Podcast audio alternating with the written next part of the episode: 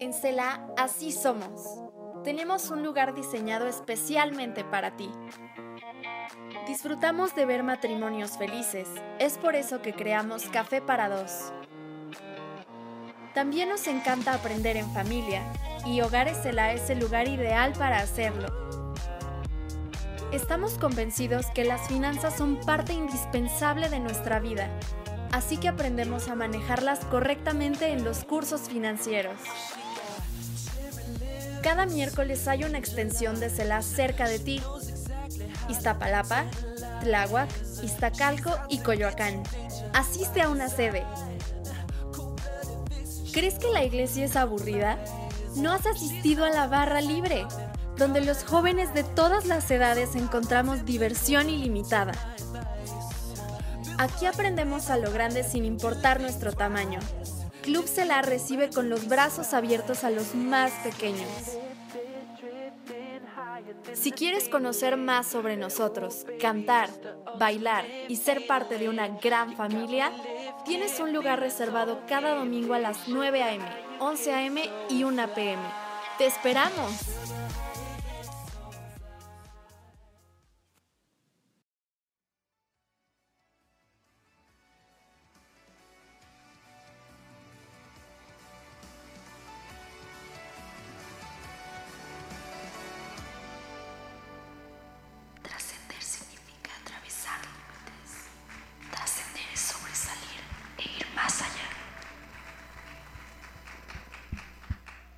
¿Quieres ser parte de la historia que está haciendo una transformación en la Ciudad de México?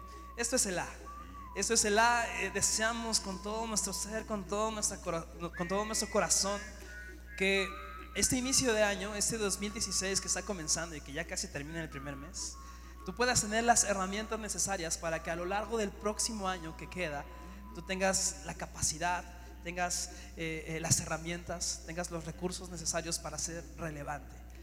Nuestra ciudad te necesita, nuestra ciudad necesita una iglesia que pueda ser de influencia a la, a- la gente, a las familias. Nuestra sociedad necesita hombres y mujeres que con su comportamiento, sus actitudes, su testimonio, su manera de ser y de actuar, haga ver las cosas distintas de lo que hoy vemos. Por eso nos preparamos, por eso estamos aquí. Y por eso te seguimos invitando a que seas parte de esto. Eres parte de la familia Selah, estás siendo llamado a ser relevante. Estás siendo llamado a ser importante en donde quiera que tú estés. Que en tu casa, en tu trabajo, en tu familia, no se haga nada si no estás tú. ¿Sabes por qué? No porque ay, te quieras parar el cuello y decir, no, es que sin mí no se puede. No, eres importante, eres relevante, tu opinión cuenta, tus capacidades cuentan, tus eh, eh, talentos cuentan para que las cosas se hagan bien. Por eso estamos aquí en la iglesia, por eso nos preparamos para seguir siendo relevantes. Hemos estado hablando de este tema, eh, estudiamos la vida de Daniel, un ejemplo que en la Biblia nos marca de cómo un ser humano común y corriente como nosotros, un ser humano de carne y hueso, un joven, después un adulto eh, que, que tenía su familia, a través de lo que Dios le estaba enseñando, pudo ser relevante en su tiempo. Hoy veo aquí familias, hoy veo aquí jóvenes, hoy veo aquí hombres, mujeres que están siendo llamados a ocupar lugares de importancia, de relevancia en la sociedad, en los puestos políticos, en, en el ambiente deportivo, en el ambiente arti- eh, artístico. Esos son los que están aquí. ¿Cuántos lo creen? Tus sueños, si los alineas a la voluntad de Dios, se cumplen. Así que bueno, hablando de este ejemplo de Daniel, hablando de lo que hemos estado recibiendo, también quisiéramos cerrar en esta, en esta, en esta tarde, perdón, quisiéramos cerrar esta conferencia, e- este ciclo de serie, eh, de, esta serie de conferencias que, estamos hablando de ser relevantes, con algo muy importante. Y de hecho creo que es lo más importante con respecto a, a buscar la relevancia en nuestras vidas. ¿A qué me refiero? ¿De qué sirve ser una persona que tiene un buen puesto? ¿De qué sirve ser una persona que ocupa un buen cargo, eh, que es importante, que es famoso, si no es feliz? ¿Serviría de algo? ¿Tendría algún sentido?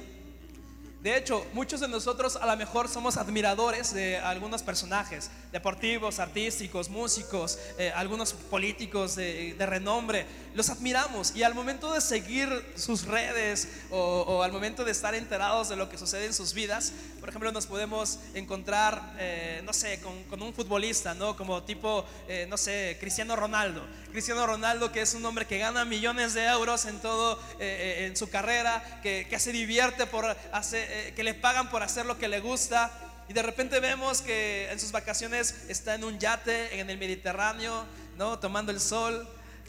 Y uno al ver eso dice, wow, cuánto éxito, cuánto ha logrado este hombre. Pero en realidad no es que admiremos el éxito, lo que ha logrado una persona como estas. Lo que admiramos en lo profundo de nuestro corazón es que se ven felices. Es que parece ser que no les pasa nada, que no les falta nada, que su vida la tienen realizada. Pero al conocer casos como por ejemplo el de Michael Jackson, ¿quién ha escuchado acerca de Michael Jackson? Un hombre que parecía que tenía todo, un hombre que eh, durante muchos años en su vida fue el más importante eh, eh, ser que, que, que, haya existido en la música, ¿no?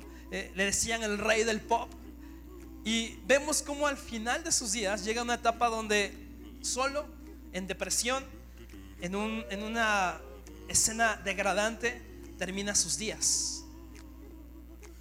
Éxito, logros, conquistas no significan felicidad. Pero Dios a lo que nos llama es sí a tener éxitos, sí a tener conquistas, sí a tener logros, pero sobre todo a ser felices.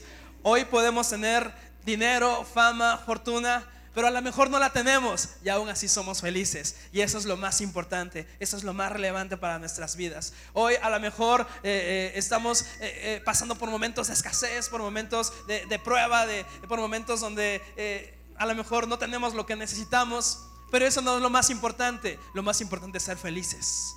Y el día de hoy, iglesia, amigos, familia, el mensaje quiere llevarte a que lo más importante en nuestra vida, lo más importante en buscar la relevancia en nosotros, hacer lo que Dios nos pide que hagamos, está en que seamos felices.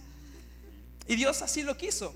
De hecho, ese fue el principal eh, eh, objetivo de, Jesús al venir a este mundo. Él no vino a este mundo a decir, ok, yo quiero una bola de seguidores que se digan cristianos, que me sigan en una religión porque quiero manipular sus vidas, porque quiero hacer con ellos lo que yo desee. No, el propósito de Jesús era venir a, establecer su reino con la finalidad de que dentro de su reino tú seas feliz. ¿Cuánto lo creen? Y me encanta el tonito de la canción que está ahorita de fondo. No sé si identificas. ¿Sí? A ver, ¿puedes mover un poquito aquí los hombros? ¿Sí? Eh. Oye, es que hoy es domingo y mañana tengo que ir a trabajar. Don't worry. Be happy. Oye, es que no, me desperté con 39 de temperatura y, estoy completamente eh, eh, vapuleado, no sé qué hacer. Don't worry. Be happy. Oye, no, es que mi matrimonio está fatal, mi esposo ya no sé qué hacer con él, eh, a cada rato peleamos. ¿Eh? Don't worry. Be happy. A ver, ¿puedes voltear con el que está atrás de ti? Por favor, voltea con él. Pero súbele un poquito a la música. Ahí cántale. Eh. Don't worry. Be happy. A ver, ¿alguien se puede poner de pie y empezar aquí? Venga, acompáñenme, acompáñenme todos, eh. Las palmas. Eh. Que la luz ya se incrementó y que te llega el recibo de, mil pesos, de dos mil pesos. Don't worry. Be happy. Oye, es que mi hijo es un rebelde y ya no me hace caso. No sé qué hacer. Don't worry. Be happy. Vamos a darle un gran aplauso a Dios. Toma tu lugar, por favor. Mira, no, no se trata de que seamos aquí una bola de valegorros, ¿no? Y como decía el profeta Timón en la película de eh, El Rey León, Hakuna Matata, ¿no? no, no se trata de eso. No se trata de que mañana ya, eh, no me importa ya que, eh, no, que, que, se pague solo el carro, que, que, la casa ya se quede. No, no se trata de eso. Lo que, de lo que se trata es que a través de lo que la Biblia nos enseña, es a través de lo que Dios desea para nuestras vidas, realmente encontremos la felicidad. Realmente encontremos la paz, la tranquilidad que solamente Dios puede darnos. ¿Cuántos están de acuerdo conmigo? ¿Cuántos quieren conocer lo que Dios desea para nuestras vidas y ser felices? Vamos, por favor, acompáñenme. Dice la Biblia, el libro de Juan, capítulo 16, versículo 21. Cuando una mujer embarazada está dando a luz, sufre en ese momento. Pero una vez que nace el bebé, la madre olvida todo el sufrimiento y se alegra porque ha traído un niño al mundo. Versículo 22 dice, del mismo modo, ahora ustedes están tristes, pero yo volveré a verlos y se pondrán tan felices que ya nadie les quitará esa alegría.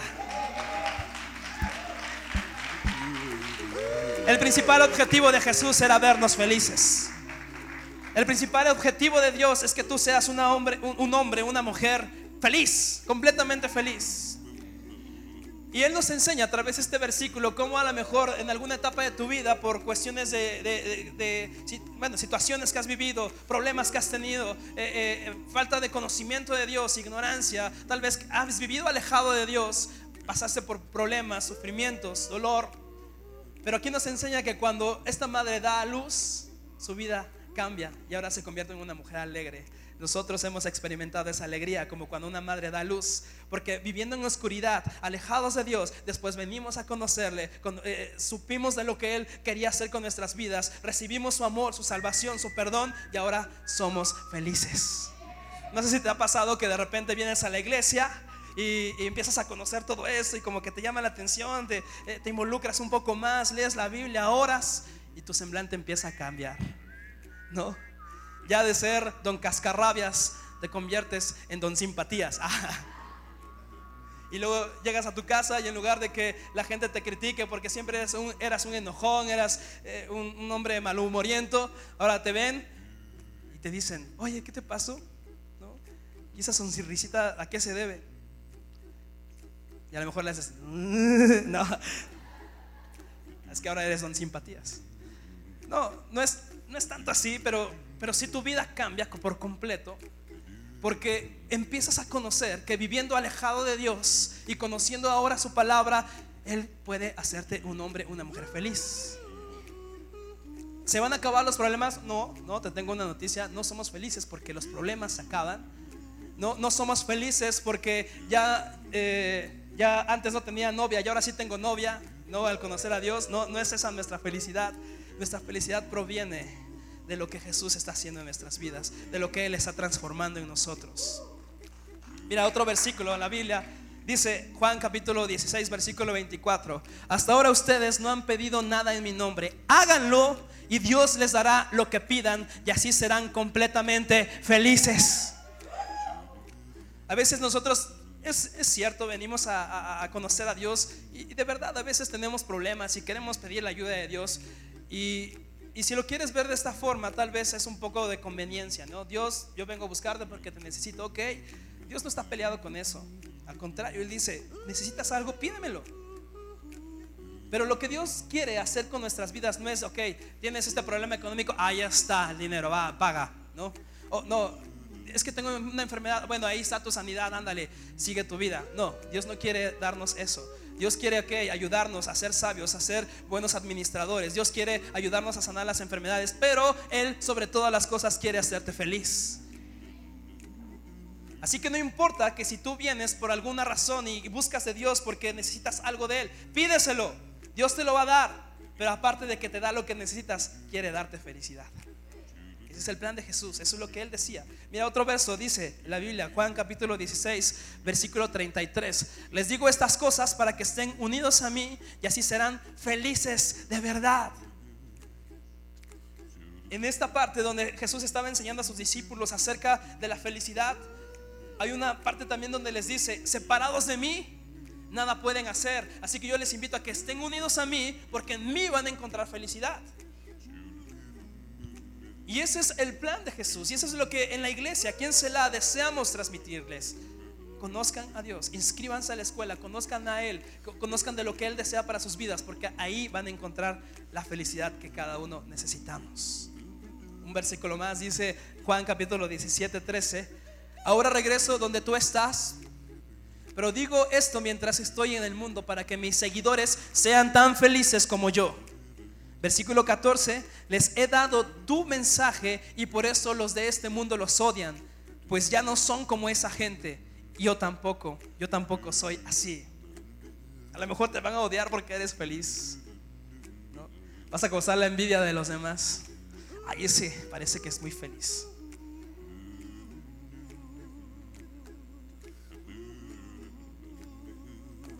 híjole, ¿qué podemos hacer? No, no voy a ser amargado porque tú eres amargado porque yo soy feliz. No, al contrario, ¿por qué no vienes conmigo? Te invito a ser feliz. Vente con nosotros. Únete a los optimistas. Ah, no, no. no, únete a Dios. Conoce de Él. Permanece cerca de Jesús. Aprende sus enseñanzas, sus palabras. De esa manera vas a convertirte en un hombre, una mujer feliz. Les decía, ese era el plan de Dios. Ese, es el plan de Jesús. Él, a través de su mensaje, a través del Evangelio, a través de dar buenas noticias, quería hacerte entender que desea tu felicidad, que desea tu bienestar, que desea tu sanidad, que desea tu, eh, restauración familiar, claro, pero todo encaminado a que seas feliz. Mira, probablemente, probablemente hay circunstancias en nuestras vidas donde este, estas enseñanzas o este mensaje de repente eh, no lo tomamos tan en cuenta o, parece que se pierde. A veces enfrentamos situaciones complicadas, a veces enfrentamos, aún conociendo la palabra de Dios, problemas difíciles que resolver. Pero es en este punto donde Dios nos enseña algo muy importante que quisiera transmitirte en este momento. Fíjate lo que dice el libro de Santiago, Santiago capítulo 1, versículo 2. Santiago 1, 2 dice, hermanos en Cristo, ustedes deben sentirse muy felices cuando pasen por toda clase de dificultades. Y hasta aquí, si lo leemos, pareciera que como que algo está mal, como que hay un cortocircuito. A ver, perdón, permíteme. A ver, Dios. O sea que cuando yo esté pasando por un problema, en lugar de preocuparme, en lugar de estar triste, en lugar de estar enojado, tengo que estar feliz. ¿Cómo le hago? Porque eso en la realidad no pasa. Bueno, hasta el día de hoy. Miren la iglesia, aquí en Selah, algunos de nosotros hemos aprendido algo muy importante que nos ha ayudado mucho. De repente vienen noticias a nuestras vidas que nos dicen, oye, ¿qué crees que en el trabajo va a haber recorte de personal? Y entonces algunos de nosotros reaccionamos de esta forma. No, ¿en serio? No, pues sí, es que pues, hay recorte de presupuesto, van a quitar algunos puestos. No inventes, a ver, platícame más. Pues bueno, y, creo que te tienen en la mira. ¿A poco? ¡Wow! Y a lo mejor te, se pueden voltear a verte y decir como, ¿qué onda, no? ¿Sabes qué está sucediendo? Que los que hemos aprendido a, tener estas reacciones, recordamos algo muy importante. Mira lo que dice más adelante en este, en este, en este libro de Santiago, versículo 3, Santiago 1.3. Así cuando su confianza en Dios sea puesta a prueba, ustedes aprenderán a soportar con más fuerza las debilidades Dice el versículo 25, por el contrario, si ustedes ponen toda su atención en la palabra de Dios y la obedecen siempre, serán felices en todo lo que hagan, porque la palabra de Dios es perfecta y los libra del pecado. Y entonces vienen estas noticias desagradables, tremendas, que nos quieren mover, nos quieren robar la felicidad, nos quieren llevar a un estado de depresión, de tristeza, pero nosotros entendemos esto como una oportunidad para que Dios muestre su poder, para que Dios a través de su amor, de su misericordia, salga en defensa de nosotros, porque confiamos en Él. Y entonces cuando te dicen, te van a correr, no importa, yo confío en Dios, mi felicidad viene de Dios, mi respuesta viene de Dios. Así que si este momento va a ser para que yo pase una prueba, me pongo feliz. Porque es ahí cuando Dios empieza a mostrarse. Esa es una realidad. Mira, nosotros conocemos una historia como eh, aquella donde eh, eh, van los israelitas, salen de Egipto y se encuentran con el mar rojo. Hemos escuchado algunas veces, a lo mejor vimos la película del príncipe de Egipto, ¿no? O ya un poquito más viejo vimos la de los diez mandamientos y vemos ahí cómo se abre el mar y pasan los israelitas en medio del mar. Y a veces decimos, ok, bueno, Dios siempre va a ayudarnos, pero eso es en las películas. Yo, a lo mejor eh, conociendo esta historia, sé que se va a abrir el mar rojo, pero a veces para nosotros es complicado saber que se va a abrir el mar rojo. No se va a abrir. Saber que en realidad a mí no me va a afectar el recorte de personal. A mí no me va a afectar que el dólar subió a 20 pesos y dependo, mi negocio depende del precio del dólar a veces pensamos que no se va a abrir la posibilidad de ver cómo Dios actúa con poder. Y eso nos quita la paz, nos quita la tranquilidad, nos roba la felicidad. Pero otra vez, ¿qué dice? Ahí está. Y no quiero invitarte a que parezcas, otra vez te digo, una persona desinteresada en los problemas. No, simple y sencillamente Escucha lo que voy a volver a leer. ¿Dónde está la clave para que esto no nos afecte? Dice este mismo libro de Santiago, versículo 25. Por el contrario, si ustedes ponen toda su atención en la palabra de Dios y lo obedecen siempre, serán felices en todo lo que hagan.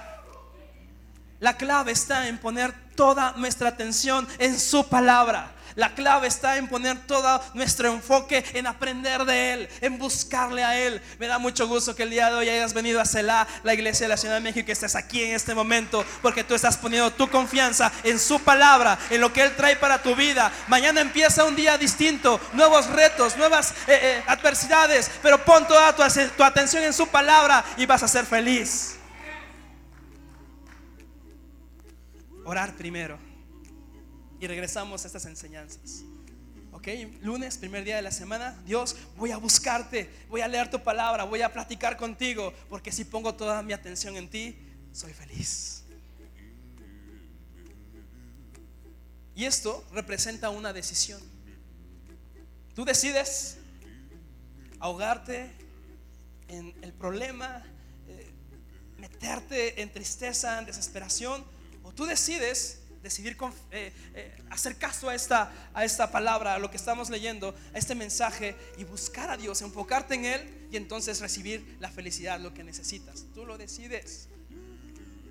Mira lo que eh, nos enseña el libro de, de Juan. Perdón, estoy, estoy equivocado, perdónenme. Libro de Lucas, capítulo 12, versículo 35 dice, ustedes tienen que estar siempre listos.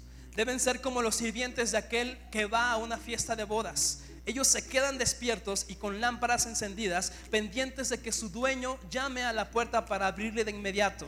Después versículo 37 y 38 dice que felices están cuando llegue el dueño a la casa en la noche o en la madrugada. Les aseguro que el dueño hará que sus sirvientes se sientan en la mesa, se sienten en la mesa y él mismo les servirá la comida.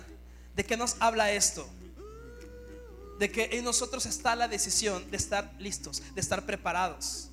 En ti está la decisión de enfrentar tus circunstancias difíciles, dificultades, problemas, confiando en su palabra, estando bien orado, estando bien ayunado, estando bien eh, dispuesto a seguir aprendiendo de Dios. De ti depende esta decisión.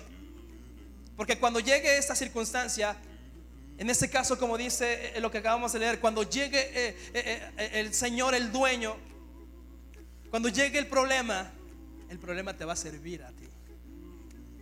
El conflicto va a servirte a ti. La situación te va a servir a ti para crecer, para avanzar, para, para seguir caminando. Y ahora, dime una cosa. ¿Qué prefieres? Por ejemplo, los que están aquí, que son estudiantes, tal vez en esta semana tienen un examen, ¿no? O, a lo mejor eh, tienes que presentar un trabajo. Y cuando tú te preparas para el examen, cuando tú estudias para el examen, sí o no, hasta dices, ay, eran 10 preguntas, échenme 20. No. No, es que es con el maestro más complicado. Yo me acuerdo que tenía un maestro en la prepa que le decían el muñeco. ¿no? Ya ves que no, les gusta a los chavos en la prepa ponerle apodos a sus maestros. Le decían el muñeco, bueno, él, se daba, él, se ponía de pechito, como dicen. ¿Por qué? Porque llegaba a la clase y decía, era un maestro de matemáticas, de, de geometría analítica. Ay, imagínate. Llegaba y ponía, eh, se ponía, ponía sus libros en el escritorio, nos veía a todos y decía, ahora sí muñecos, van a saber lo que es bueno. Ay. Y bueno, cuando teníamos exámenes con el muñeco, pues todos sabíamos que íbamos a reprobar. Yo en aquel tiempo estaba dispuesto a no reprobar. Y tuve que estudiar. Y a lo mejor me, tuve que sacrificar cosas, prepararme, pero llegó el día en que tenía que ver al muñeco. Empezó el examen, me sentía preparado. Y esa preparación, ese, ese sentimiento de que sabes que hiciste bien las cosas, te da la certeza, la seguridad de estar en paz, estar feliz. Yo veía a mis compañeros preocupados, mordiéndose las uñas, algunos no fueron, algunos a medio examen tuvieron que salir corriendo al baño porque estaban, se estaban haciendo pipí, ¿no? de que estaban muy, muy tensos. Pero a ti, cuando tú te preparas, estás tranquilo. Un padre de familia, cuando, cuando sabe que tiene que cumplir con la responsabilidad de, de llevar el sustento a casa y se esfuerza por hacerlo, no se preocupa porque haga algo falta porque sabe que se preparó, porque trabajó, ahorró, administró bien su dinero y no está preocupado por esa situación. Por el contrario, un padre que sabe que ha sido desordenado, sabe que no ha trabajado como se debe, sabe que eh, eh, ha cometido errores, ha tomado malas decisiones, empieza la preocupación. ¿Y ahora qué voy a hacer? La preparación es muy importante. El que tú estés dispuesto a conocer la voluntad de Dios para tu vida es muy importante para que tú puedas estar feliz y puedas estar tranquilo. Mira, hay gente que dice, bueno, es que tengo hijos, pero no importa, ellos, ellos tendrán un sustento, Dios los ampare, Dios los cuide. Y ahí no es que tú te dejes de preocupar por lo que, por lo que eh, pueda pasarle a tus hijos. No es que tú no estés dispuesto a, sufrir por eso. Más bien esa es una actitud de irresponsabilidad. Y ser irresponsable no es estar feliz. No es que tú estés feliz porque no has cumplido con tus obligaciones. Esa es una, esa es una actitud de irresponsabilidad. Otra cosa también que no es felicidad. Muchas veces confundimos a la diversión con ser felices. Y a veces pensamos, bueno, es que el fin de semana voy a ir con mis amigos, vamos a, no sé, a comprar eh, alcohol, vamos a, convivir. Y pensamos que eso representa felicidad. Pero diversión no es felicidad. ¿Cuántos están de acuerdo? Y si no, acuérdate al otro día, después de que pasaste una noche de copas, una noche loca, ¿no? ¿Cómo te sientes? Ah, no, que muy feliz. Eso es diversión, no es felicidad. A veces la diversión nos lleva a ser irresponsables, a veces la diversión nos lleva a ser personas que no, que no están comprometidas, pero eso no es felicidad. Al final de cuentas, esas, esas cosas, esas actitudes te van a traer consecuencias fatales a tu vida. Te encuentras con problemas, con broncas por falta de, de carácter al tomar buenas decisiones. Por el contrario, cuando eres una persona que se prepara, cuando eres una persona responsable, cuando eres una persona que busca hacer bien las cosas, eso te da tranquilidad, paz. Familia, estamos esperando, eh, eh, empezando el 2016. Si tú te preparas en este inicio de año, el 2016, febrero, marzo, abril, mayo, junio, todos los meses que siguen, puedes estar feliz, puedes vivir tranquilo. Pero si hoy tú estás como que todavía en el limbo y como que todavía en el Guadalupe eh, Candelaria, ¿no? corriendo el maratón y no te das cuenta que ya es tiempo de prepararte, ten cuidado, porque esa falta de preparación te puede dejar intranquilo. Pero bueno, de lo que se trata es aprender a cómo, cómo Dios desea que seamos felices.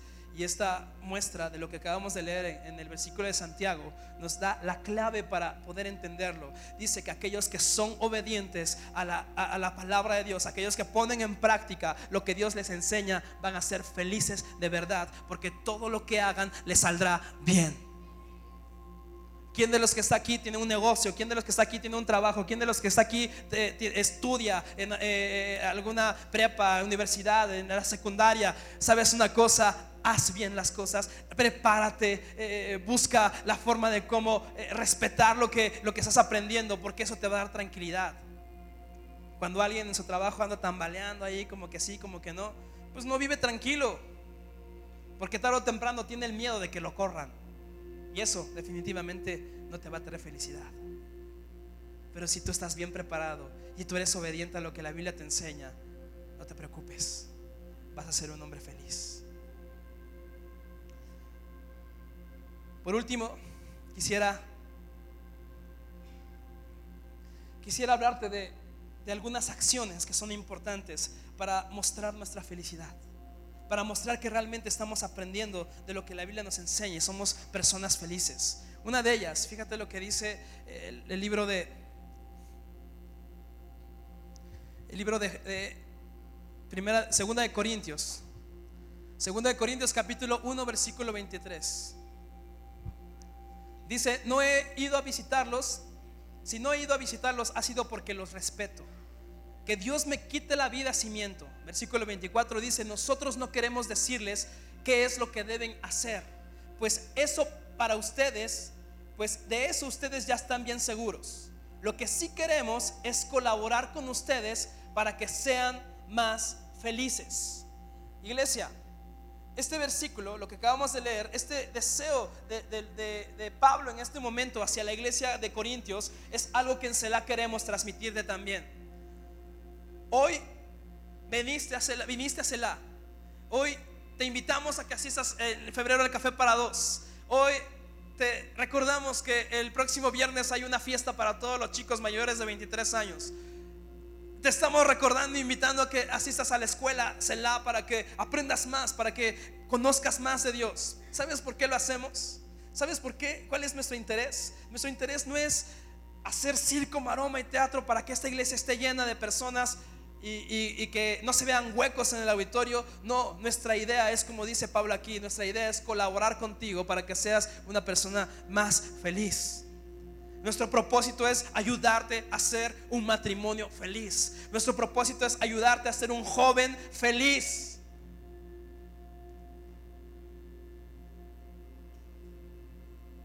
No me creen, ¿verdad?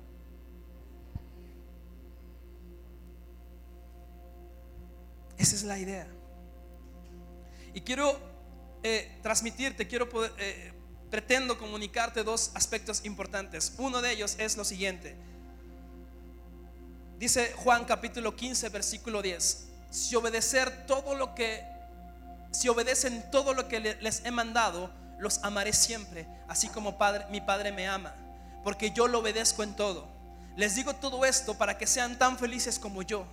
Y esto es lo que les mando, que se amen unos a otros, así como yo los amo a ustedes. El primer punto que quisiera transmitirte para que esa felicidad pueda verse, notarse en tu vida, es lo que este versículo nos enseña. Dice la Biblia que Jesús pone todo esto en nuestras vidas para mostrar que cada uno de nosotros puede ser tan feliz como es Él. Y nos manda a hacer algo, que se amen unos a otros. ¿Sabes cómo podemos mostrar que somos felices cuando amamos a los demás? Cuando mostramos amor por los demás. A veces es complicado, sí, lo entiendo. Sobre todo lunes en la mañana, cuando vas a trabajar y tienes que llegar temprano a tu, lugar donde vas a laborar y de repente te encuentras que, hay una filota de carros inmensa.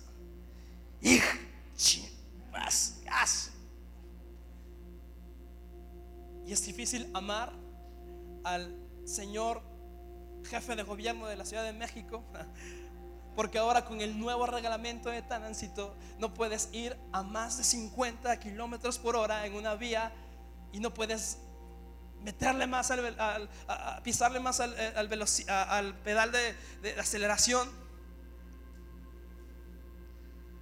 Porque si no te multan, ¿no? Y, de repente, como dices, ¡ah!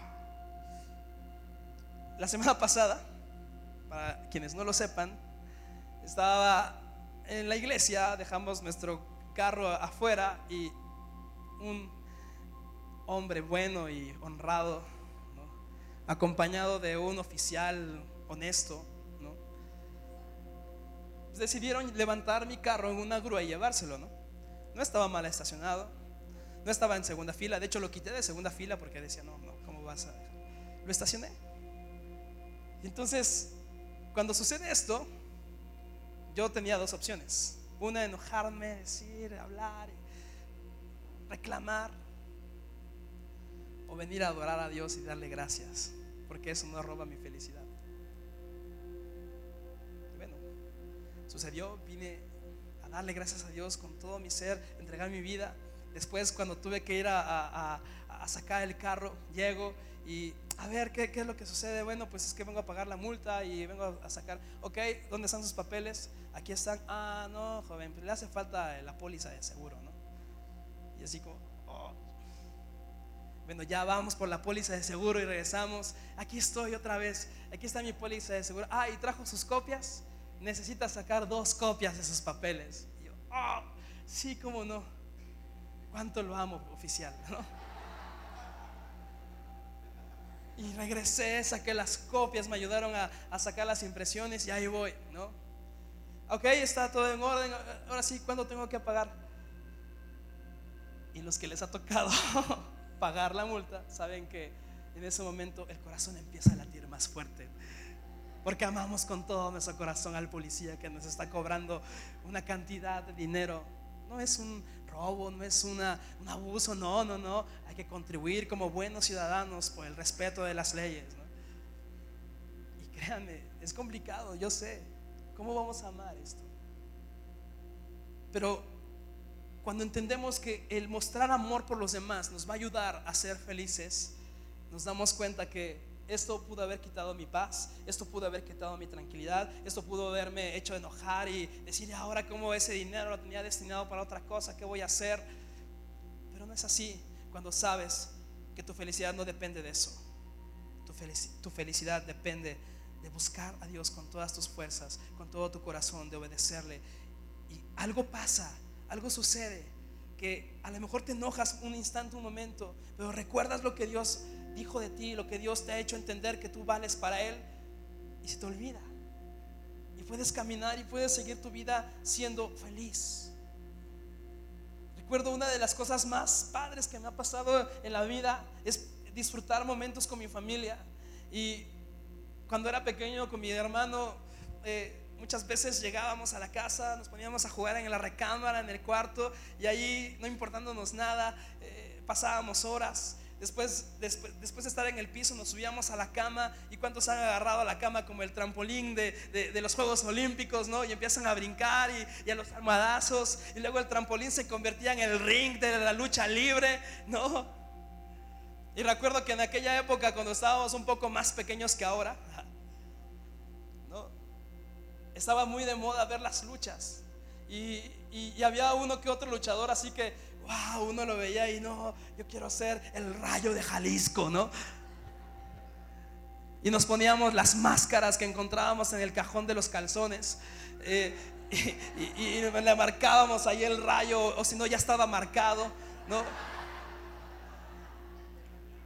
Y ahí nos poníamos a volar desde la tercera cuerda, brincábamos, eran momentos especiales. De repente de ser rudos pasábamos a ser técnicos y ahora ya no éramos el rayo de Jalisco, sino éramos el perro aguayo, ¿no?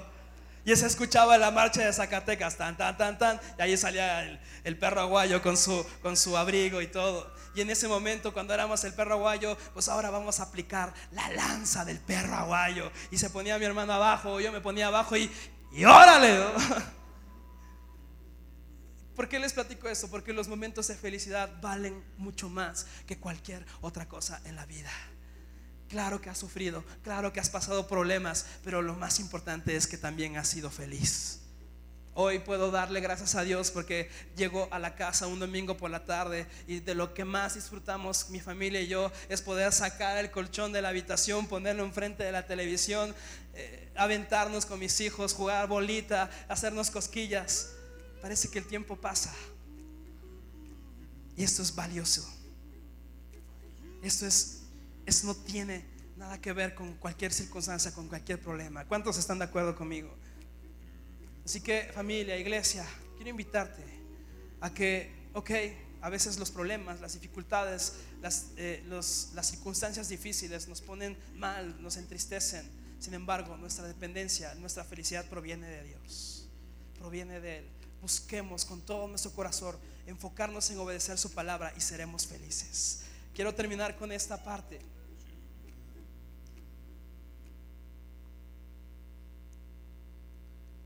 Dice la Biblia en Primera de Pedro capítulo 3 versículo 10. Lo que debo, lo que de todo corazón, los que de todo corazón desean vivir y ser felices, deben cuidarse de no mentir y de no hablar mal de otros. Deben hacer el bien y dejar de hacer el mal y vivir en paz con todos, porque el Señor cuida a los que hacen el bien y escucha las oraciones y está en contra del malvado repito al principio, dice, los que de todo corazón deseen vivir y ser felices deben cuidarse de no permitir, de no mentir y de no hablar mal de otros. Hoy, iglesia, quiero proponerte un reto. ¿Quieres vivir feliz? ¿Quieres tener felicidad en tu vida? Tienes tú la decisión en tus manos. Está en ti la decisión de ser feliz. Por eso quisiera invitarte a que te pusieras de pie. Los que desean hacerlo, pónganse de pie conmigo. Y no es que te quiera invitar hoy a hacer un juramento a la felicidad. ¿no? O no quiero llevarte a, decir los 10 pasos del optimismo para que todo sea color de rosa. No. Lo que quiero invitarte es a que tú tomes una decisión el día de hoy. ¿Cuál es la decisión? Aprendimos que si nos enfocamos en su palabra, aprendimos que si obedecemos lo que Jesús nos enseña, si estamos dispuestos a buscarle en toda circunstancia, las cosas que sucedan nos ayudarán a ser más felices. Así que en este momento, si puedes hacerlo, cierra tus ojos y con tus ojos cerrados, tú puedas, en primer lugar, en primer lugar, reconocer a Dios reconocer que en Él encuentras tu felicidad. Tu, felicidad no está en tener un buen trabajo, tu felicidad no está en tener una casa bonita. Tu felicidad no está en tener un buen auto. Tu felicidad no está en tener el novio o la novia más guapa. Tu felicidad está en buscar obedecer a Dios con todo tu corazón, con todas tus fuerzas. Ahí radica el hecho de ser feliz. Así que si en este momento tú puedes reconocerlo conmigo, dile a Dios, así en oración, con los ojos cerrados, Dios, yo te reconozco a ti como el único que puede hacerme feliz, como el único que puede darme felicidad. Señor, yo reconozco que tu plan para mí es que yo sea tan feliz como tú eres. Así que yo estoy dispuesto a buscar tu palabra, a obedecerte, a prepararme para el momento en cuando tenga que enfrentar tiempos difíciles, adversidades, yo sepa cómo actuar porque conozco de ti, porque conozco de tu palabra. Señor, ningún problema. Vamos, dilo conmigo, iglesia, amigos. Dile, ningún problema, ninguna dificultad, ninguna situación complicada, ninguna enfermedad va a quitar mi felicidad. Porque voy a estar tomado de tu mano, aprendiendo de ti. Porque eso es lo que me hace feliz. Hoy tomo una decisión, Señor. Hoy tomo la decisión de dejar atrás la amargura, de dejar atrás eh, el resentimiento, de dejar atrás el dolor, el sufrimiento, Dios. Yo decido ser feliz aprendiendo de tu palabra, aprendiendo de ti. Te doy gracias, Dios, por este mensaje. Gracias, Señor. En el nombre de Jesús. Los que crean que Dios les ha escuchado, denle un gran aplauso a Dios, por favor. Denle un gran aplauso a Dios.